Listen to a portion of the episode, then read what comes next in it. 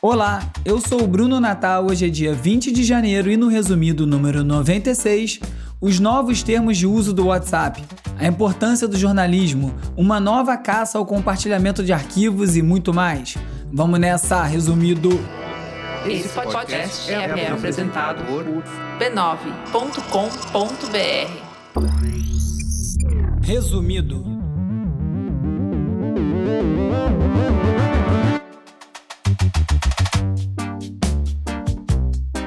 Olá, resumista! Esse é o Resumido, um podcast sobre cultura digital e o impacto da tecnologia em todos os aspectos das nossas vidas. Como todas as semanas, vou aqui fazer um apanhado das notícias mais importantes dessa semana. Um estudo da ONG Civic Signals, liderado pelo Ellie Pariser, que é autor do famoso livro The Filter Bubble, traduzido aqui no Brasil como Filtro Invisível, e pela Talia Stroud, que é diretora do Centro de Engajamento de Mídia da Universidade do Texas, observa como comunidades saudáveis no mundo offline são construídas em espaços públicos, como praças, parques, bibliotecas, locais abertos para todo mundo, como são também essas comunidades digitais que a gente frequenta, mas com uma diferença grande. Os espaços públicos pertencem à comunidade, enquanto esses espaços digitais são privados. Os espaços públicos têm também uma programação ampla. São voltadas para diferentes grupos, têm indicações visuais sobre qual tipo de comportamento é aceito naquele espaço também atraem diferentes membros da população e são desenvolvidos em parceria com a comunidade que frequenta esses lugares. Essa definição descreve a relação com esses espaços nos Estados Unidos muito mais do que aqui no Brasil, onde essa relação está um pouco quebrada. Mas enfim, isso é outra história. Como ilustração, dá para entender o ponto, né? As comunidades digitais não têm esses aspectos.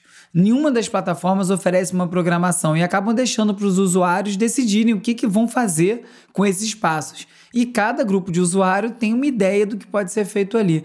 O estudo apontou também quatro pontos principais para a criação de comunidades digitais mais saudáveis. Aí eles listaram receber novos usuários nesses espaços e nas trocas que acontecem nele, ajudar pessoas a entender o mundo, conectar pessoas de diferentes tipos e facilitar as pessoas a agirem em conjunto. Uma entrevista com mais de 10 mil super usuários de redes sociais, feita por esse estudo, mostrou que a percepção é que enquanto no Facebook, por exemplo, ajuda as pessoas a tomarem ações, não aponta para bons conteúdos ou mesmo assim cuidar para garantir a sua segurança. Já o Twitter ajudaria a criar pontes entre grupos diferentes, mas também não aponta para conteúdos confiáveis. Um dos maiores desafios que a gente enfrenta hoje em dia é a falta de uma realidade compartilhada. Com os algoritmos servindo um feed personalizado e moldado para cada pessoa, cada um cria uma realidade particular e fica cada vez mais difícil encontrar um denominador comum para pelo menos estabelecer os fatos. Porque uma coisa é debater ideia, interpretação, e outra completamente diferente é cada pessoa assumir que as suas próprias ideias são fatos. E nessa, a gente está todo mundo vivendo ilhado cada um com a sua própria ideia. A discussão então passa a ser se esses ajustes podem ser feitos nas plataformas atuais, nessas privadas que a gente frequenta hoje em dia. Nessas privadas é até engraçado, né? Deixa aí o trocadilho. Ou se espaços públicos, governamentais, deveriam ser criados para servirem como esses espaços. Aí, novamente, como sempre, o ponto é o modelo de negócio. As plataformas de redes sociais têm os seus próprios interesses e dependem da economia da atenção, do seu tempo lá na plataforma, clicando e vendo coisa. E é exatamente por isso que os incentivos das plataformas não estão alinhados com os interesses do usuário. Isso aí acaba gerando um conflito. E mesmo quando esses interesses se alinham de alguma forma, como no caso do banimento do discurso de ódio, esse modelo de negócio incentiva outras plataformas a surgirem para atender essa demanda, levando usuários para lugares ainda mais obscuros e sem regras e mais difíceis de monitorar, como o Gab, um fórum como o Forchan ou até mesmo o Telegram, que tem as suas vantagens de privacidade abusada por usuários que têm mais intenções. A comparação que os realizadores do estudo fizeram, numa entrevista que eles deram para a newsletter Platformer, é de por que bibliotecas públicas são diferentes de livrarias financiadas com dinheiro de investidores. Porque o propósito é outro. A má notícia é que ainda não existem espaços digitais seguindo esses conceitos que já aplicamos nos espaços públicos, e a boa notícia é que a demanda existe E com espaço para inovação, pode ser questão de tempo até que a gente tenha melhores plataformas para a gente se conectar, protegendo nossa privacidade e oferecendo também experiências mais inclusivas e saudáveis. Porque do jeito que tá, dificilmente essas plataformas vão muito longe antes que a gente tenha problemas muito maiores. Semana passada, uma notícia tomou conta dos grupos de WhatsApp: a mudança nos termos de uso do próprio WhatsApp. Foi um caso, mais um caso, em que a empresa tomou uma decisão porque pode, e aí cabe ao usuário aceitar ou não os novos termos ou sair do serviço. Falando sobre o banimento do Trump nas redes sociais, o Nilay Patel, que é o editor da Verge, resumiu bem a situação. Para ele, a justificativa de que as plataformas bloquearam Trump simplesmente porque elas podem seria um argumento muito mais aceitável do que a enrolação que essas empresas apresentam para explicar essas decisões. Pelo menos ia ficar claro. E no caso do WhatsApp é parecido, a empresa pode fazer o que bem entender e o usuário também. Você pode sair. No fim das contas, essas mudanças dos termos estão muito mais relacionadas às contas comerciais do que com o usuário normal, nos perfis comerciais de lojas enfim, de outros fornecedores. O que acabou acontecendo foi que o assunto foi colocado de uma maneira tão bruta, com prazo para o usuário aceitar ou ter o acesso ao app negado, que acabou chamando a atenção para os termos de uso de maneira geral, coisa que a maior parte das pessoas nem questiona e que já são bem invasivos desde sempre no que diz respeito aí à coleta de dados e compartilhamento com o Facebook, que é o dono do WhatsApp. Além disso, o caso também trouxe atenção para concorrentes como o Telegram e o Signal. O Telegram, inclusive, teve um crescimento de 25 milhões de usuários em poucos dias, muito descreditados também por conta da chegada de apoiadores do Trump em busca de outros refúgios online. Tanto o Telegram quanto o Signal oferecem muito mais controle de privacidade para o usuário e, em vários aspectos, são ferramentas muito melhores que o WhatsApp. Principalmente o Telegram, que permite botar mensagem em destaque, organizar grupo de maneiras muito mais práticas, além de abrir chats secretos e também enviar mensagens que somem automaticamente, que é o meu grande desejo para o WhatsApp. Um outro aplicativo de mensagem que me deixou curioso é o Honk.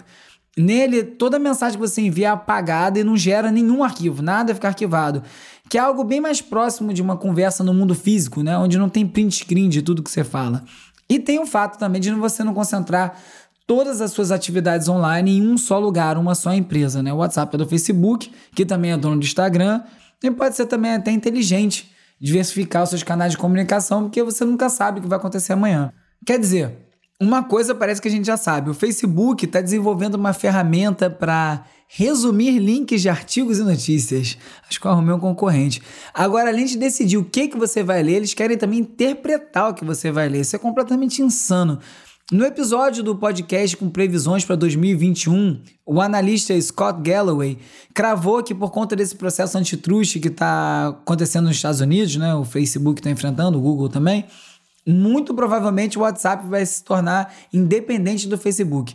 Segundo o Scott, se o Facebook for desmembrado, todo mundo ganha. Usuários, investidores, funcionários, os concorrentes, e o único prejudicado seria o ego do Zuckerberg, que não ia estar mais comandando essa máquina toda. Aliás, na esteira desse banimento do aplicativo da rede social focado em usuários de ultradireita, o Parler, que eu comentei no episódio passado, que está banido das lojas da Apple e da Google, não dá mais para baixar, por conta da propagação de discurso de ódio, incitação de crimes que foram encontrados na plataforma, um outro analista, o Ben Thompson, fez uma observação bem boa. Além de estar indisponível para baixar, o Parler também saiu do ar completamente depois que perdeu a hospedagem da Amazon. Antes disso, eles já tinham sido abandonados por serviços de e-mail, de mensagens de texto, e com isso acabou levantando um ponto sobre como uma empresa pode se ver numa posição muito frágil quando depende de terceiros para boa parte dos serviços que são cruciais para sua operação. É uma situação que certamente muitas outras empresas também se encontram. E é algo a se observar. Será que a gente está botando muita confiança e muito das nossas necessidades em serviços online? Semana passada eu falei sobre a previsão do surgimento de uma era de ouro da pirataria por conta da quantidade de serviços de streaming que tem surgido, tornando impossível para a maior parte das pessoas assinar todos. E, e ao mesmo tempo que a gente é bombardeado com mensagens sobre cada nova série imperdível que gera-se desejo e as conversas que acontecem em redes sociais. Uma reportagem do Globo mostrou como está intensificando, está se intensificando a caça a quem baixa filmes por torrent um movimento que a gente já viu acontecer e dá muito errado na música quando o MP3 explodiu. Já tem gente recebendo notificações pelo correio, deveria ser por e-mail, né? com cobranças de violações de direitos autorais por ter baixado um filme. A média dessas cobranças fica em torno de 3 mil reais, o que não é pouco, né? O advogado, especialista em direito digital entrevistado na matéria, explica aí que essa lei existe no Brasil faz muito tempo, mas só agora ela está sendo direcionada ao consumidor. Lá fora, como você deve lembrar, as grandes gravadoras e estúdios de Hollywood fizeram anos atrás uma blitz contra a pirataria com esse foco no consumidor e fez com que várias pessoas, inclusive crianças, recebessem notificações com multas altíssimas. A Ancine, que também foi citada na reportagem, diz que o Brasil é o terceiro país no mundo em acesso a sites piratas. Só no ano passado foram mais de 7 bilhões de acessos, nos dados deles, né? O que não ficou claro é como eles estão monitorando esses dados. Porque através de torrent é bem fácil você plantar uma isca no servidor e monitorar os endereços IPs, que é a identificação individual que cada aparelho conectado à internet tem, e identificar quem está baixando. Mas como é que você faz isso sem cair em questões de invasão de privacidade? E como é que uma prova obtida dessa forma tem validade legal? Eu não entendi. No fim das contas, é tudo feito por amostragem. E quem estiver sendo pego está tendo um baita de um azar de baixar o filme errado no servidor errado. Falando de uma internet livre e colaborativa, essa semana a Wikipedia completou 20 anos. Um projeto que foi considerado maluco no início, né, acreditar que verbetes editados coletivamente teriam alguma chance de ter qualidade, a Wikipedia hoje é o sétimo site mais visitado do mundo. E é grátis e sem anúncio. Falando de novo do modelo de negócio. Para se manter operando e com apenas 300 funcionários, a Wikipedia conta principalmente com doações Todo ano, quando aparece o banner solicitando a doação, eu pingo lá a minha, que eu acho que é o mínimo que eu posso fazer para retribuir a quantidade de vezes que eu encontro informações obscuras por lá, dados que eu preciso, até aqui para o programa. Sempre lembrando que a Wikipedia não é uma fonte confiável, você tem que conferir essas informações em outro lugar de qualquer forma, mas é muito útil. Falando em doação, quem também depende da colaboração dos ouvintes para continuar existindo e seguir disponível gratuito para todos é o Resumido. Se você puder colaborar, é só você visitar o www.catarse.me barra resumido, fazer uma assinatura no valor que você quiser e se juntar aos 122 resumistas que já ajudam esse podcast a existir. A gente atingiu 24% da meta, falta um bocado, mas com a sua participação a gente vai chegar lá. A MIT Tech Review fez um teste do Ad Nauseum, uma extensão para navegador que foi lançada em 2014 e que embaralha seus dados e dificulta a coleta feita pelo Google, plataforma aí que se vangloria de saber mais sobre você do que você mesmo. Se trata de uma ferramenta de obfuscação que é utilizada numa estratégia de guerrilha que já é conhecida contra o monitoramento constante do Google. Como não dá para você bloquear completamente essas ações do Google, a tática é você fazer o oposto sobrecarregar o Google de informações imprecisas, clicando em tudo quanto é anúncio, por exemplo, confundindo e sabotando a coleta desses dados. A conclusão da MIT é que, apesar de funcional, esse tipo de estratégia não é páreo para enfrentar um gigante como o Google. O que a gente precisa são de leis claras e regulamentação sobre as questões de privacidade online. Falando em privacidade, eu topei com uma coleção de fotos que eu fiz entre 2007 e 2008, quando eu morava em Londres, fazendo um mestrado de documentário com uma bolsa do British Council. Foi o ano do lançamento do iPhone, era bem antes da onipresença das câmeras nos telefones, mas Londres já era uma das cidades com mais câmeras no mundo. E o que me chamava a atenção era a quantidade de anúncios e avisos oficiais em jornal, em cartazes, conclamando as pessoas a observarem os movimentos suspeitos, denunciarem as atitudes que por acaso gerassem uma desconfiança e muitos, muitos, muitos avisos em toda a parte que você estava sendo filmado. Eu lembro que parecia 1984 do George Orwell, né? E um tanto absurdo, mas comparando com o nível de monitoramento que a gente tem online hoje em dia, mesmo sem sair de casa, parece fichinha. Eu vou botar o link com as fotos que eu tirei no meu antigo Nokia S51 lá no www.resumido.cc num post com todos os links comentados nesse episódio. Aliás, quem quiser falar comigo, Além do arroba urb, o RBE no Twitter e do arroba resumido.podcast no Instagram e no TikTok, que é atualizado diariamente pela Beatriz Costa e pelo Felipe Araújo, e também do youtube.com.br resumido, que é editado pelo Peri Selmelman, você pode me mandar um oi pelo WhatsApp, pelo Telegram para 21 97969 5848 para fazer parte da lista de transmissão, onde eu envio conteúdo extra, links e outras coisas. E sim, eu percebi a ironia de divulgar um canal de comunicação no WhatsApp e no Telegram depois do que foi falado hoje. O papel do jornalismo é fazer as perguntas difíceis e incomodar. Como diz a célebre frase do William Hearst, mas também é atribuída ao George Orwell, mais uma vez ele aí, erroneamente, a frase não é dele. Jornalismo é publicar aquilo que alguém não quer que se publique.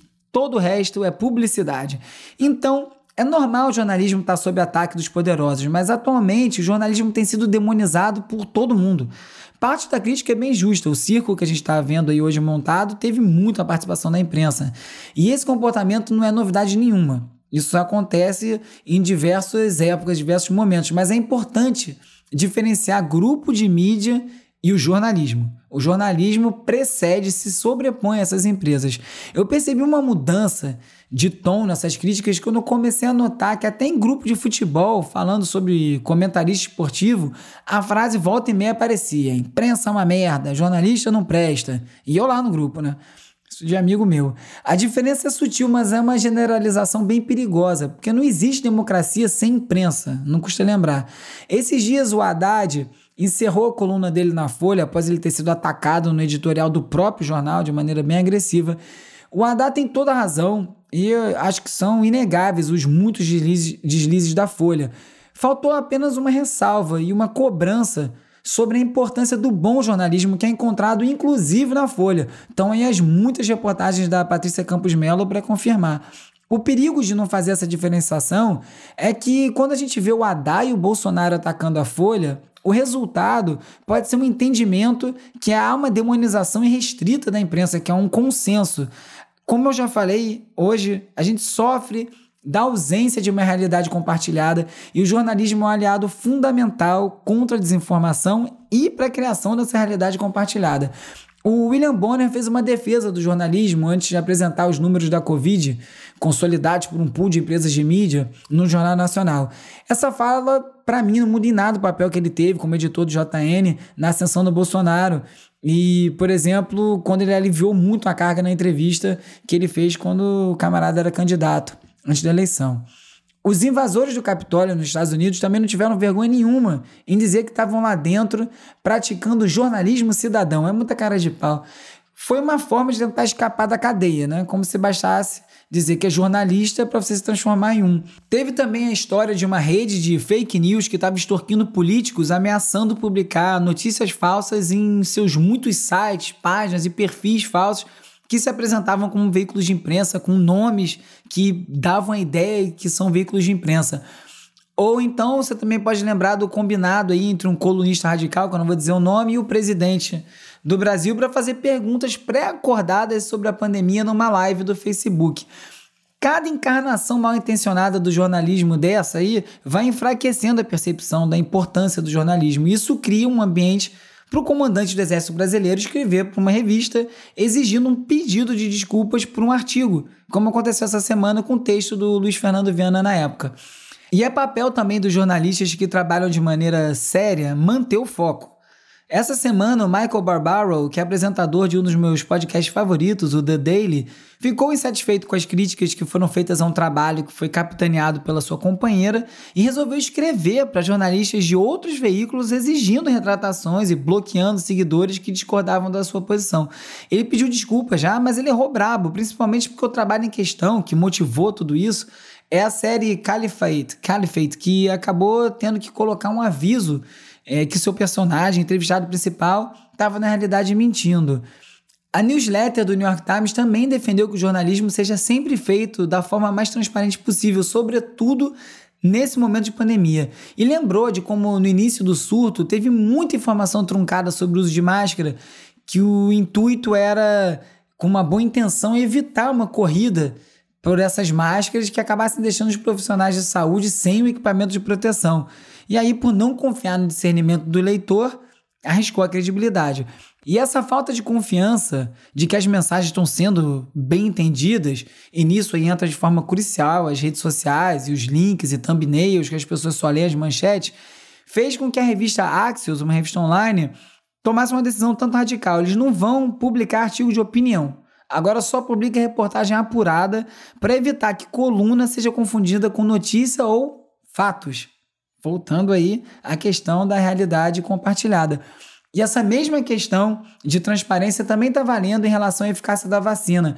Por receio de que as pessoas relaxem os cuidados depois de tomar a primeira dose, tem se falado muito sobre a necessidade de usar máscara mesmo depois da vacinação, também sobre o risco de se continuar transmitindo o vírus mesmo tendo sido vacinado, que são questões reais e muito importantes, mas é fundamental informar que as vacinas são muito efetivas e vai salvar a sua vida agora.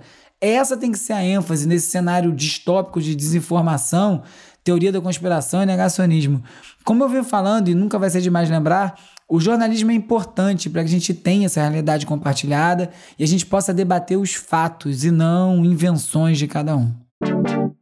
Entre os links que não deu tempo de comentar nesse episódio, mas merecem a sua leitura, vão estar tá lá no resumido.cc uma lista do New York Times com as tecnologias que vão invadir as nossas vidas em 2021, uma análise de por que o cyberpunk está tendo a maior visibilidade desde os anos 90, mas ninguém parece importar. O spoiler aqui é porque não se atualizou e está preso nas formas do passado. E a triste história do Ariel Pink, um músico indie que se revelou um ultradireitista babaca. Hora de relaxar com as dicas de ver, ler e ouvir. O que eu quero ainda não tem nome. O que eu quero, o que eu quero ainda não tem nome. O que eu quero ainda não tem nome. Ainda não tem nome. Começa nessa quinta, dia 21, e vai até domingo, a 16ª edição do Festival Multiplicidade, pioneiro na fusão de sons e imagens avançadas. Como não poderia deixar de ser até que nossos braços sejam beijados pela vacina, o evento vai ser totalmente online. Na abertura vai ter a apresentação do japonês Daito Manabe e um show especial do Tom Zé, projetado em videomapping na fachada do Museu Nacional, que pegou fogo em 2018 e está em processo de reconstrução. Entre as outras atrações tem a Ana Frango Elétrico com a Fernanda Massotti, tem o Carlos do Complexo, Novíssimo Edgar e Uira Sodoma, uma personagem criada pelo biólogo Emerson Munduruku, que é descendente de indígenas e mora em Manaus, para chamar atenção para a preservação ambiental. When was the last time that you did nothing? A pandemia fez com que muita gente buscasse um travesseiro espiritual para atravessar essa tormenta. Um dos mais concorridos foi a meditação. Eu fiz um curso de meditação transcendental lá em 98, até hoje eu pratico. Não tanto quanto eu deveria, mas eu pratico. É muito bom para acalmar a mente agitada no dia a dia, por tabela reflete no corpo todo. Nesses tempos online, além de várias lives tem de mestres né, de meditação, tem dois aplicativos que dominam o mercado: o Calm que tem uma série chamada A World of Calm, foi lançada pela HBO Max, já comentei aqui, não está disponível no Brasil, e o Headspace, que tem um módulo inicial gratuito, é bem bom como introdução à meditação, e agora lançou uma série que inspira, respira, pode ser vista na Netflix brasileira. Com episódios de 20 minutos, animações e sons relaxantes, tem recebido boas críticas, embora algumas tenham dito que o programa, que é narrado pelo Andy Puricombe, que é um ex-monge, fundador do Headspace, mais parece um podcast com imagens. Será que é para meditar com o olho aberto e o outro fechado? Só vendo mesmo. Ou ouvindo. You sound great. Yeah, right. What? You telling me you were feeling it? You were in it. Essa semana assisti duas pérolas da Amazon Prime. A primeira foi Sound of Metal, ou O Som do Silêncio, sobre um baterista de uma banda de metal que fica surdo. Filme super delicado, com uma história em grande parte bem introspectiva e com uma edição de som espetacular para criar essa experiência sensorial do que se passa com o personagem.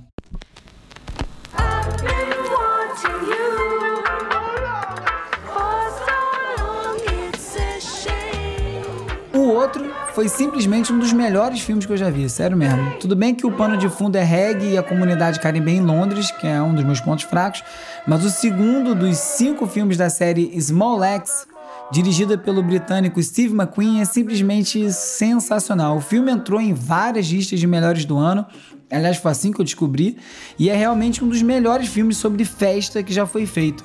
A história é toda contada durante uma festa fechada de reggae numa casa nos anos 80, quase não tem narrativa e o personagem principal é a música. Eu vou ver mais umas 100 vezes assim que a Amazon liberar aqui no Brasil também, porque por enquanto não tá aqui.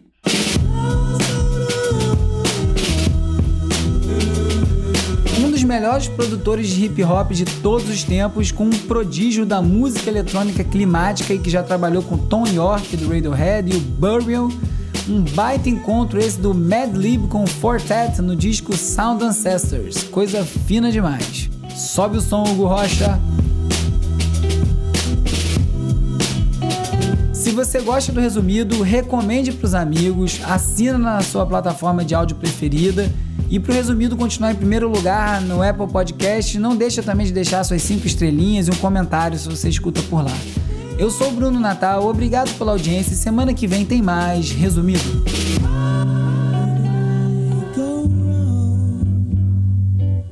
Resumido. resumido.